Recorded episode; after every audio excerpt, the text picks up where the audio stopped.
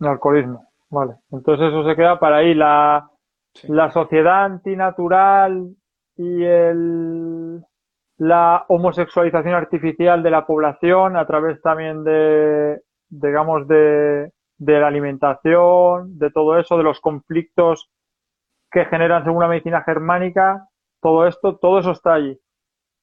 La homosexualización no por una cuestión de que, bueno, eso ya es una confusión psicológica de la sociedad, a nivel biológica no, no, compete, eh, pero nadie que conozca la medicina germánica va a caer en esas confusiones. O sea, es como... No, no, no, ya, pero he escuchado en algunas charlas hablar de esto, por eso te lo quería preguntar. Sí, no, no, eso no, porque eh, no va de la mano del desarrollo biológico. Y aparte, si vos le das a tu viejo un libro donde encima le metes eso con todo lo que ya le metiste, te va a decir, ¿y esto qué es? ¿No? Es como, hay, yo creo que no tiene que haber ningún exceso tampoco. Por eso estoy viendo bien qué pongo y qué no pongo. Me parece tan importante lo que pongo como lo que no pongo. Hombre. Que es muy importante, porque hay mucha información y hay que ver cuánto puede recibir la otra persona sin despertar esa alerta programante ¿no? que tiene instalada desde chico. Eso es lo difícil del libro. Pero yo te mm. puedo volcar, te puedo escribir dos mil hojas si querés. O sea, yo, yo, arranco con la mitomanía y empiezo ta, ta, ta, ta, ta, ta, ta, ta, y puedo estar 500 horas escribiendo eh, sin dormir, después de mayo, pero no puedo poner todo. Tiene que estar muy bien este, diagramado, tiene que estar muy bien analizado, hay que ir sintiendo. Yo voy escribiendo, así que dicen de la 0 a la 10, de la 0 a la 100, de la 0 a la 200, voy leyendo todo, o sea, en contexto. Por eso también quedo tan cansado, porque constantemente voy y vuelvo para atrás, voy y vuelvo para atrás. Y a cada vez avanzo más. Y voy corrigiendo y voy agregando datos y voy sacando datos. Y no, che, esto es muy cargado. A ver, si yo fuera tal y leo esto, lo siento como una patada en la boca. No, no. Yo no quiero lastimar a nadie. Quiero que escuchen, que presten atención y que después puedan ponerlo en práctica. Por eso la magia de este libro, si se puede decir magia, es esa, es la atención al mensaje, que sea suave. Vale. Muy bien. Entonces, de casos concretos ahora no hablamos nada. Remitimos a la gente al libro, ¿no? Tengo miles de casos. Te quieres preguntar alguno, yo te puedo. Eh, no, eso, eso te. Yo lo del tabaco y el pulmón. Si ya. Hablar del tabaco. Si lo comentas ahora o si quieres cuando ya te canses y queden cinco minutos, algunas preguntas de respuesta rápida que han hecho aquí.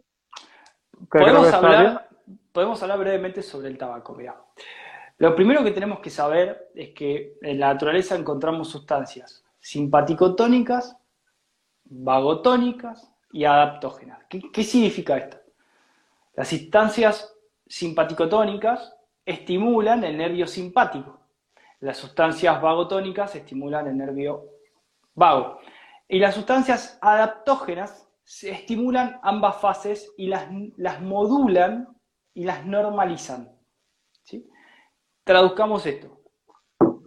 Si yo tengo una inflamación en el cuerpo, producto de un proceso de reparación orgánico, y me duele mucho y me molesta, pues si no me molesta, bueno, no pasa nada. Pero si me molesta, y se me está dificultando atravesar el proceso de reparación, nosotros podemos consumir algún producto simpático tónico, es decir, que estimula el nervio simpático, disminuya el proceso de vagotonía o reparación, para que pueda cursar de una manera más sutil este proceso.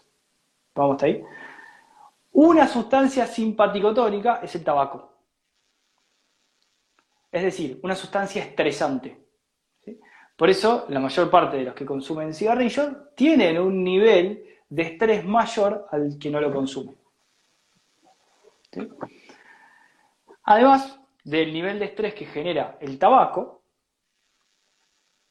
primero sabemos que no tiene nada que ver con el cáncer de pulmón, porque el cáncer de pulmón es un programa biológico que se activa con el miedo a la muerte. que, y aparte, eh, el tabaco lo que hace, o sea, el humo del tabaco, al aspirarlo, lo que hace es entrar por los bronquios. Eh, los alveolos pulmonares, el cáncer de pulmón de alveolos pulmonares tiene una reproducción, una proliferación celular durante la fase activa para observar más oxígeno, o sea, no tiene nada que ver con el tabaco. Eh, Y además, eh, la fase de reparación es la tuberculosis, entonces es la descomposición del tumor, pero en base a un miedo a la muerte. Ahora les voy a dar un, experimento de Henry Laurie con respecto a eso. Pero eh, el humo del cigarrillo no te ahoga, no te vas a morir, porque vos te lo metiste voluntariamente y vos voluntariamente lo expulsás cuando querés. No es que te, te inhalás y alguien viene y te topa la boca, te tapa la nariz y no podés respirar. Lo estás metiendo vos. O sea, no estás con miedo a la muerte cuando estás generando el humo. Eso por un lado. El cáncer de pulmón siempre es producto de un choque biológico de miedo a la muerte.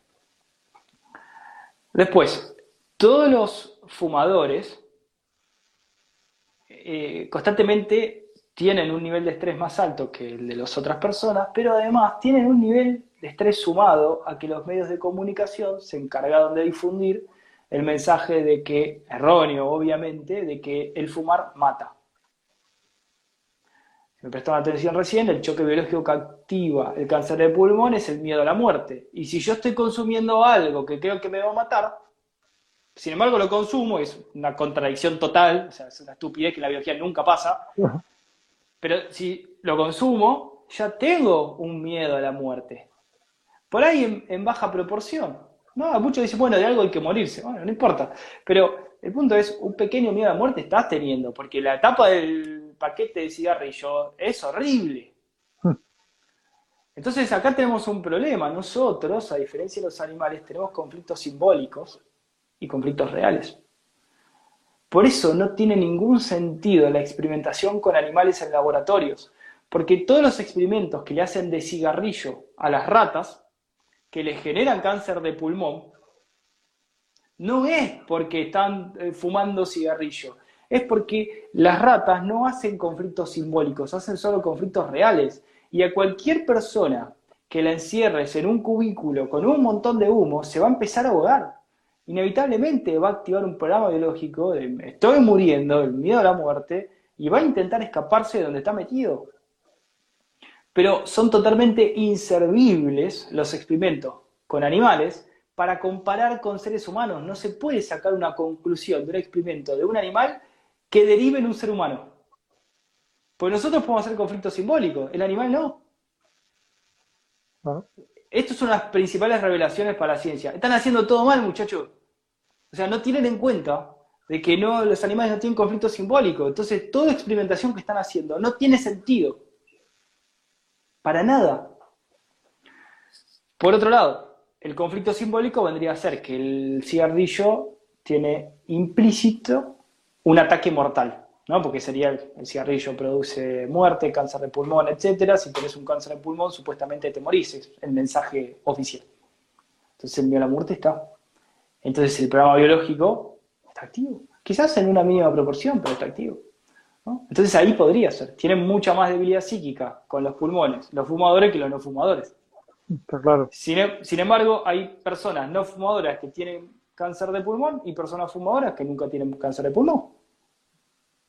Ahora, si yo te digo, de 100 personas las hago meter la mano en el fuego, no tengo una posibilidad de que una no se queme. Se van a quemar las 100. Entonces, no es científico lo que están diciendo, no es una idea.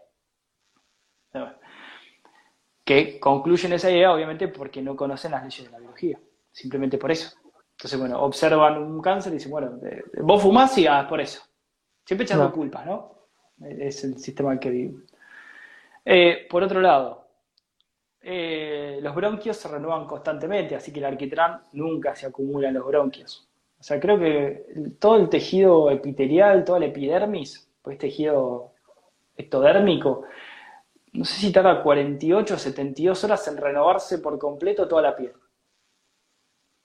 Y los bronquios son epitelios, es piel constantemente se renuevan, así que el alquitrán no se queda pegado en los bronquios como dicen que se queda.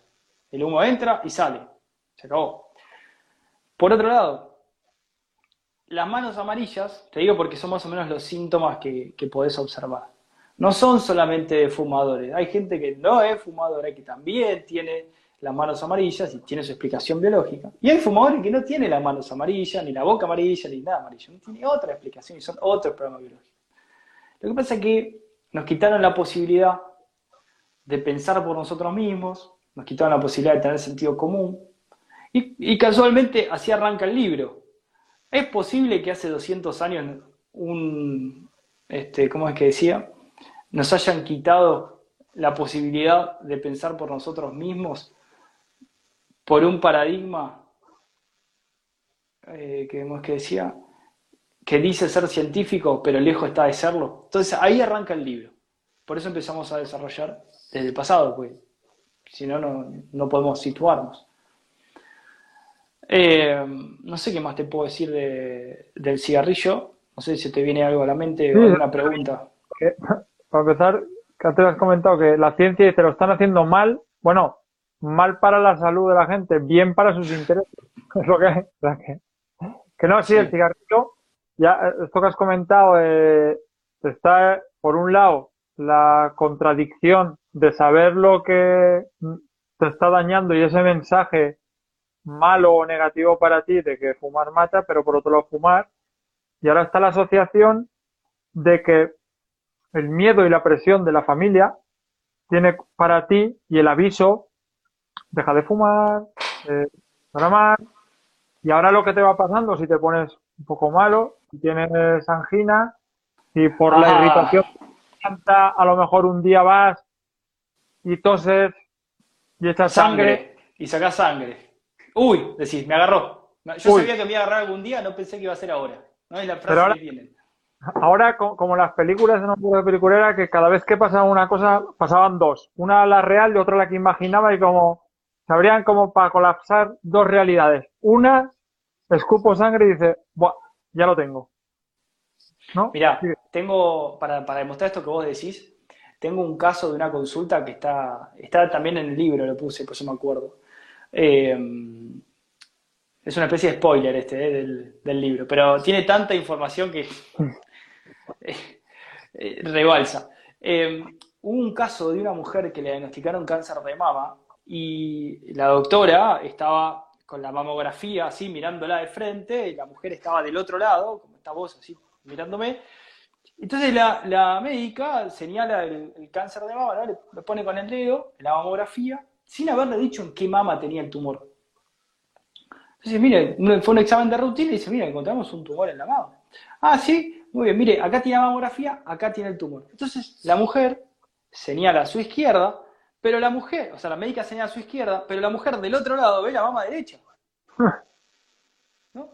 Entonces, ¿qué ocurre? La, la, mujer se va totalmente asustada diciendo, bueno, tengo un tumor en cáncer en la mama derecha. Vuelve la semana que viene para el segundo control y antes de venir empieza a observar que en la mama derecha le había empezado a crecer un bulto. Oh. Entonces se asustó y dijo, chavo, el cáncer me está ganando, eh, esto es más rápido de lo que había pensado, estaba totalmente desmoralizada. Vuelve al médico y le dice, doctora, discúlpeme, ¿puede ser que el cáncer en una semana haya crecido tanto? Y le dice, a ver, muéstreme. Y entonces la mujer se saca la ropa, le muestra, le dice, no, pero escúchame, pero el cáncer no está en esa mamá, el cáncer está en la otra mamá, en esa mamá usted no tenía nada, le dice. Y la mujer se quedó helada, diciendo, ¿cómo? Pero si yo no, bueno, pero yo te señalé la izquierda, ah. pero, no era tu derecha. ¿No?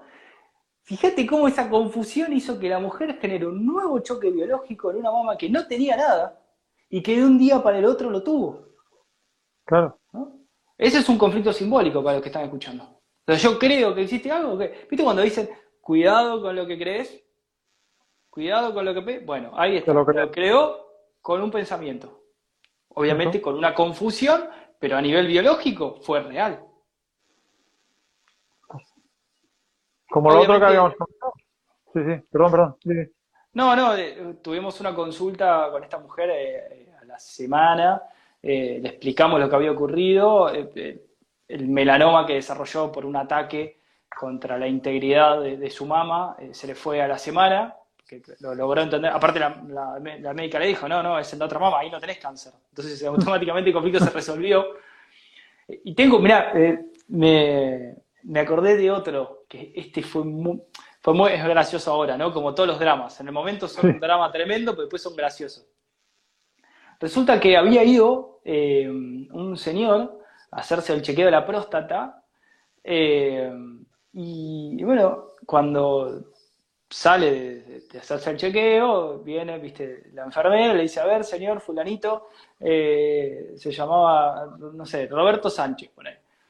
Sí, Roberto, venga, Roberto Sánchez, sí, sí, soy yo, soy yo. Bueno, eh, mire, eh, hemos encontrado que los niveles de PSA han subido, le hemos encontrado este, un tumor en la próstata, así que es muy probable que tengamos que iniciar el proceso de oncológico la semana que viene. El tipo se quedó helado.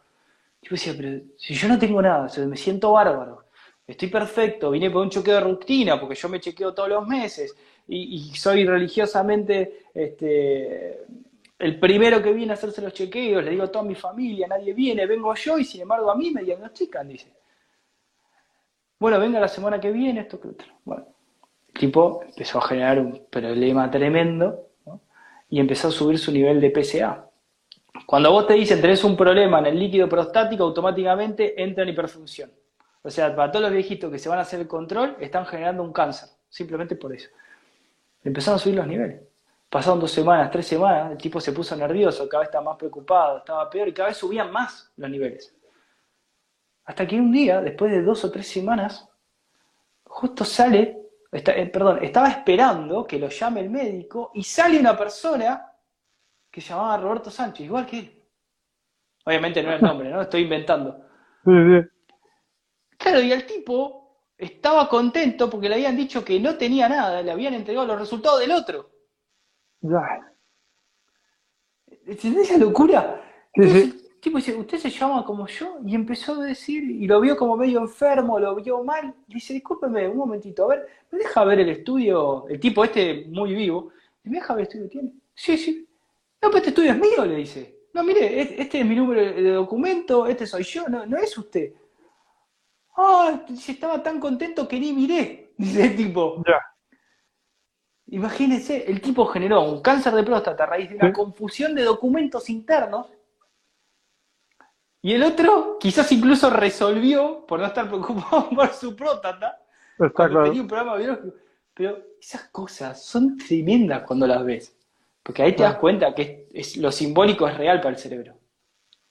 Bruce Lipton habla en la biología de la creencia de esto, precisamente, el efecto placebo-nocebo, y que muchas veces estos diagnósticos son sentencias, son tremendos. O sea, el hecho que tú le digas a alguien, tienes cáncer, o ya, bueno, bueno.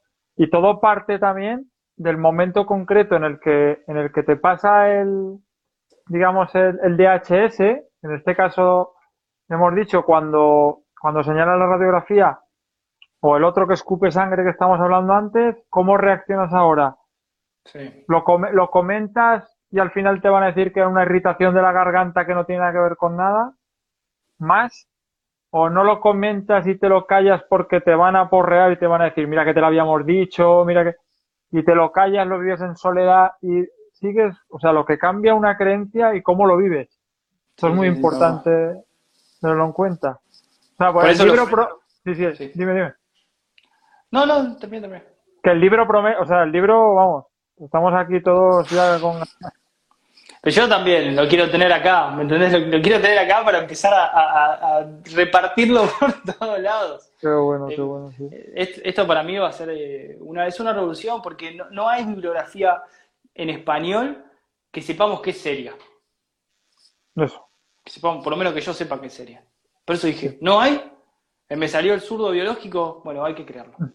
Bueno, ya está. Vamos al backup, listo, yo ya me quedo satisfecho, esto está, no puede haber confusión. No, ¿qué tal? No, mira, agarra el libro, fíjate, en la página tal, dice tal cosa. Esto tiene la base certera de la medicina germánica, o sea, nosotros, el que nos sigue y nos conoce, sabe que somos súper estrictos y que nos podemos equivocar, pero si nos equivocamos lo reconocemos y lo escribimos y avisamos, che, miren, nos equivocamos en tal punto, esto no era así, como en estas cartas. Las cartas, la mayoría me escribe, me pide, che, ¿dónde compro las cartas? Estas son las cartas que están en inglés y que tienen errores. Primero que no, sé por qué no están más disponibles, ni en Amici Dirk ni en Laker, o sea, no, no, dejaron de estar disponibles. Quizás porque avisamos que tenían errores, pero...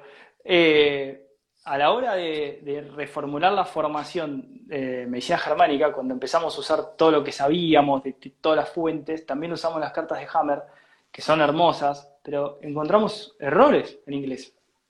¿no? Están hechas por Marcolini, hay toda una historia de defraudación con Laker, etcétera, etcétera, pero hay errores. O sea, ni en inglés tenés información en la cual puedas decir, bueno, la leo y es así. Mm. Esto tiene, a mi gusto, eh, no, tiene falencias científicas, no tiene estadísticas, no tiene probabilidades, eh, son todos hechos, o sea, no, son opiniones, ahí, está el punto, no son opiniones, cuando se citan fuentes, se citan fuentes, eh, están los papers científicos, o sea, creo que es una herramienta de vital importancia para, estos tiempos que estamos viviendo. ¿no? Para, porque ¿cómo haces para explicarle a alguien todo lo que vos venís investigando hace 10 años? O sea, le, vomitas en la cara todo lo que... no, pará, pará, déjame tranquilo que me, voy a jugar un partido de fútbol, te dice. O sea, es mucho. Y aparte, eh, todo lo que, el contenido emocional que tiene todo eso que vos descubriste, y la euforia y las ganas de transmitir y de contar, y, no se puede transmitir todo, es un exceso y genera conflictos. Entonces esto, bueno, es un librito que tendrá 200 hojas, 210 por ahí, porque no quiero sacar cosas, pero eh, que se, se lee fácil, es un libro que lo empezás a leer y no podés parar, tiene ese efecto porque es como que te va tirando, ¿viste? Te va tirando, te va tirando, porque dices, uy, pará, ¿pasó esto? Uy, ¿y después qué pasó? Uy, ¿después qué pasó? Uy, no, pará. Y entonces es como, ¿viste? Parece una novela, pero como sabemos, ¿viste? La realidad supera siempre la ficción. Pues está bien, porque se ve, se ve hecho con pasión, sin estar coludido por ningunos intereses, al final ni económicos ni empresariales, eh, que al final es lo que pasa, porque en la página está Michidir también ahora mismo, creo que es, la de la que antigua de en español solo hay un libro y es un como, el gran engaño pero tipo a la enfermedad, a la iatrogenia, a la, en general y para eso ya hay mucha al respecto de eso. Oye, pues nada, por, por, aquí comentaban eh,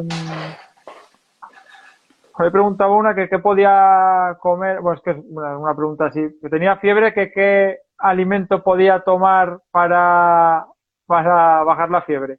Así, respuesta rápida. Venga. A ver qué tal. de, escritoria, perdona, que de escritoria vemos que andas bien. A ver qué tal andas de respuesta rápida. Mira, en principio la fiebre siempre es un programa de reparación. ¿sí? Hace referencia a un conflicto que haya vivido que involucre un órgano de origen endodérmico. ¿sí? Eso quiere decir que es supervivencia, reproducción, alimentación, etc. Entonces, si la fiebre se activó, la fiebre tarda 48 horas. Si la masa conflictual no fue muy grande, son 48 horas. En esas 48 horas, vos lo que podés hacer es hacerle un té calentito, darle algo rico, eh, darle cariño, darle mimos, no sé para quién es, para un hijo, para, o sea, depende para quién sea, ¿no? Eh, Yo entendía que es para la misma persona que escribía.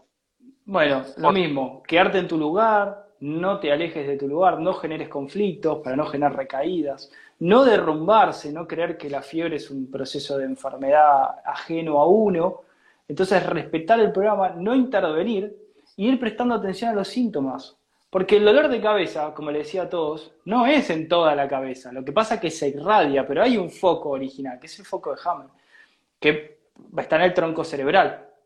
Entonces, a raíz de ahí, la fiebre va generando esa irradiación, entonces vos vas sintiendo distintos síntomas. Es lógico que vayan cambiando los síntomas, significa que el programa va avanzando. Si no cambian, hay un problema.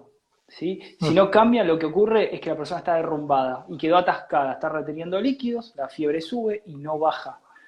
Derrumbada puede estar por la idea de que la fiebre es una enfermedad, etcétera, etcétera, los contagio, todo lo que ya sabemos.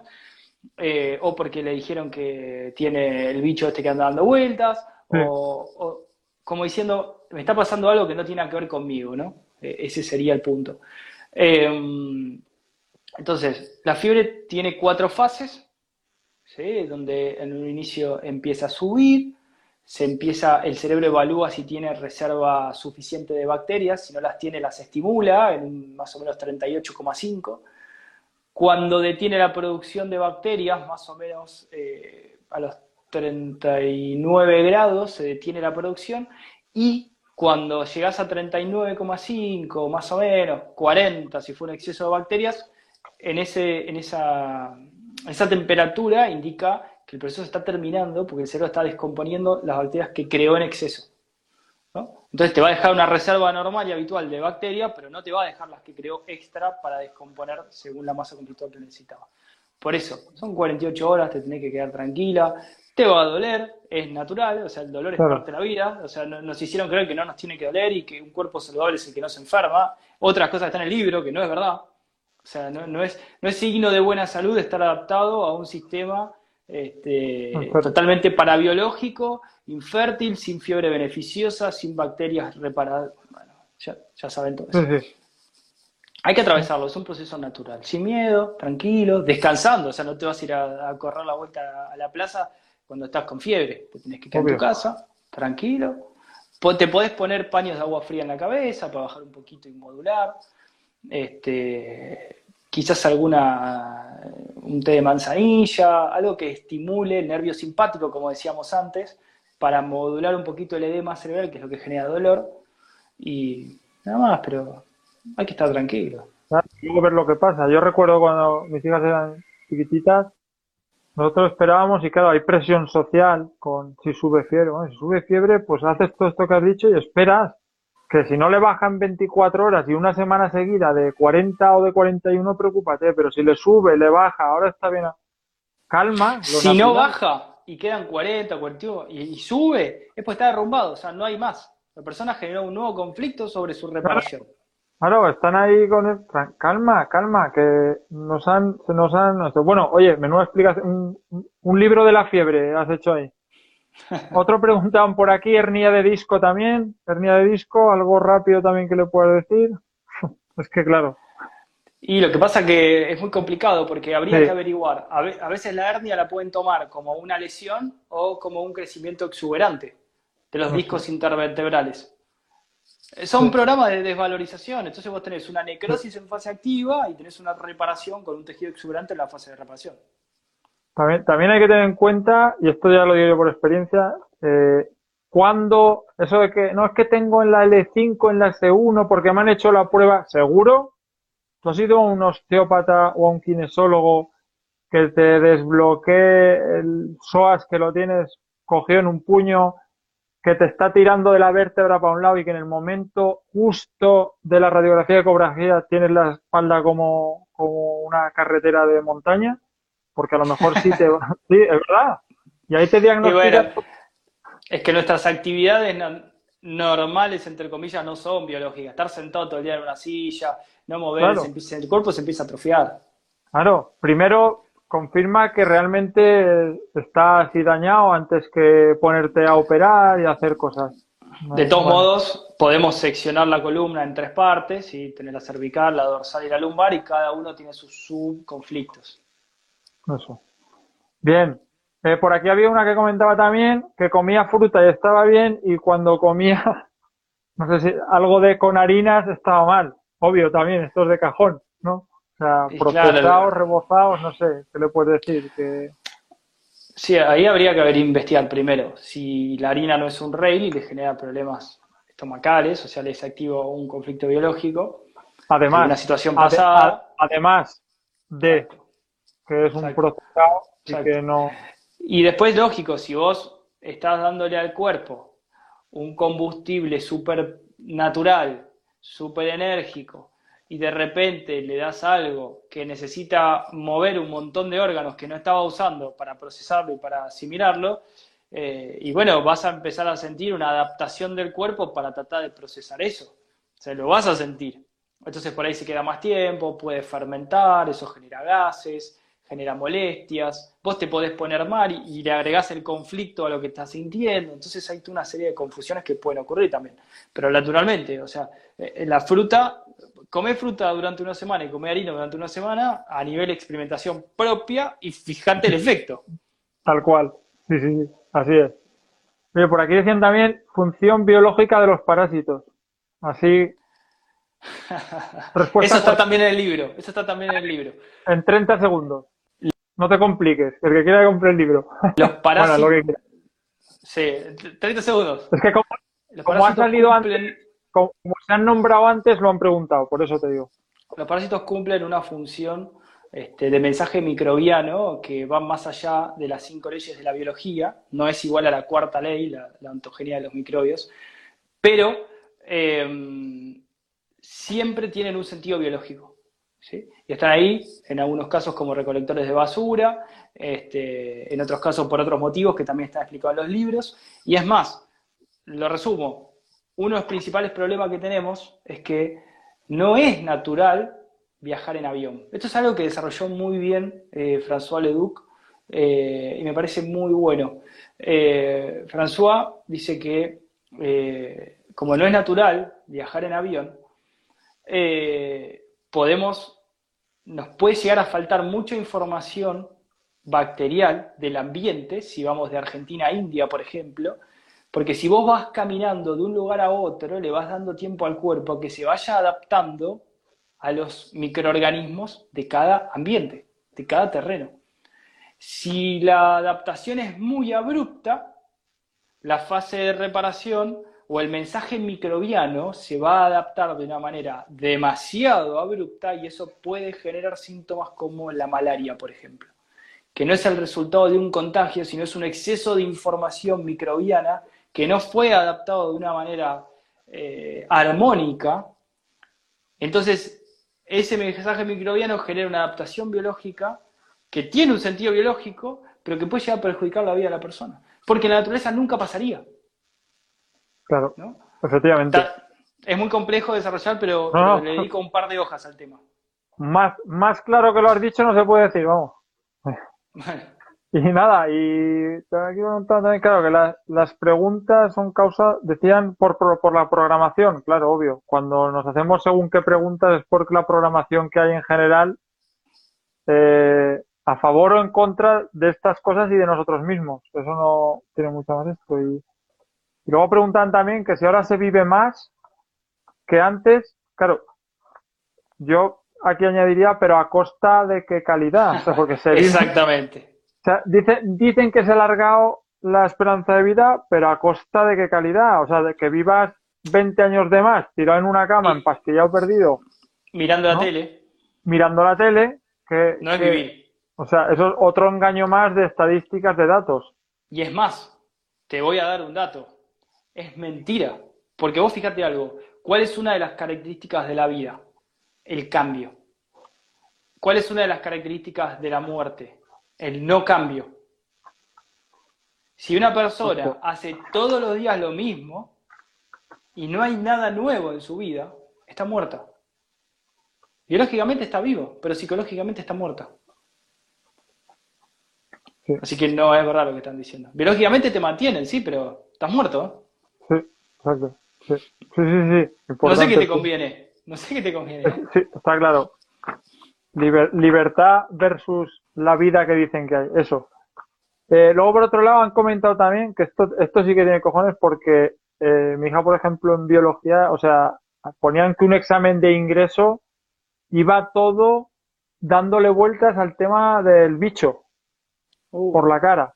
En un examen de ingreso entiendo que a la universidad, al colegio, lo que sea, todo temática bicho, bicho. Es alucinante. O sea. Perdón, acá hay uno que dice, que, que la voy a perder, eh, perdón, que está buenísimo. Dice, ¿Cómo sé si estoy en constelación? Tuve una reparación de los bronquios y soy zurdo. No estás en constelación, porque si estás en constelación no hay lesión orgánica. Se acabó. Ah, sí. Había anotado algo así de las habían preguntado, sí, os había preguntado antes. Está, buenísima esa pregunta. Porque muchos, no, ¿cómo se, no, no está, en esa no. Todos tenemos alguna constelación. En esta sociedad estamos todos constelados. Sí. Por ahí preguntaban también, otro, pero es que esto se cae por su peso, yo creo. Eh, te, corté lo de tu hija, estabas contando. Ah, eh, sino que lo estoy viendo, el adoctrinamiento que hay en las universidades y en las cosas. Claro, para, para poder combatir esto, al final te, tienes que empapar bien de cuál es esa propuesta y estar, porque esto está montado así desde dentro. O sea, yo por más que hable, yo único puedo dar ese ejemplo de lo que digo haciendo, porque no tengo el título para ni, esto, esto funciona así. Tú tienes este título, la gente te escucha. Llevas bata, te escuchan. No la llevas, algo tendrás que decir muy importante para que te escuchen, porque si no, no te escuchan. Y en las universidades y en los sitios, o sea, las temáticas o de ingreso o exámenes van ahora mismo eh, acerca de la temática de moda.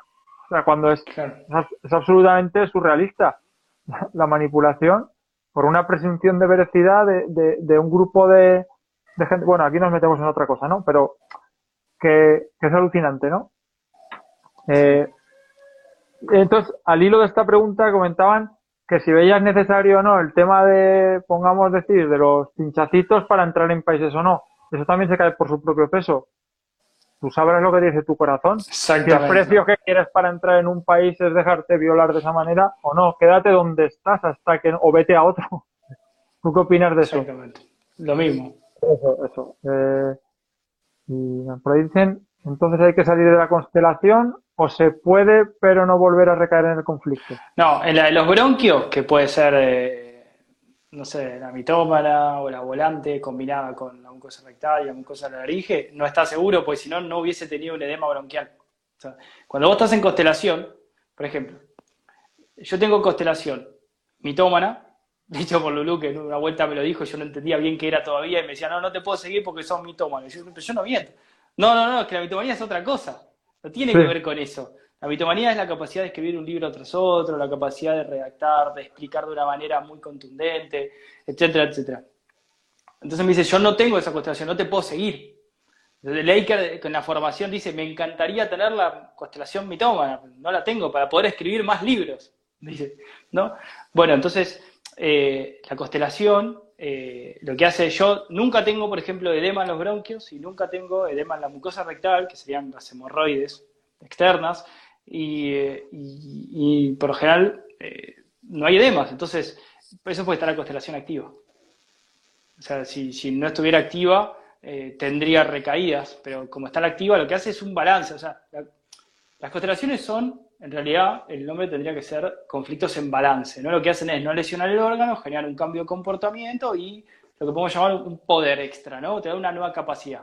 Tenés la telepatía, tenés la capacidad de salir del cuerpo, se llama constelación voladora o volante, tenés eh, el, qué sé yo, tenés un montón, el autismo, eh, tenés eh, la paranoia, tenés la esquizofrenia, bueno, la capacidad de escuchar ruidos, ver otras cosas, etcétera, etcétera. ¿no? Son como capacidades extrasensoriales que, vas adquiriendo a la medida que vas viviendo y sufriendo.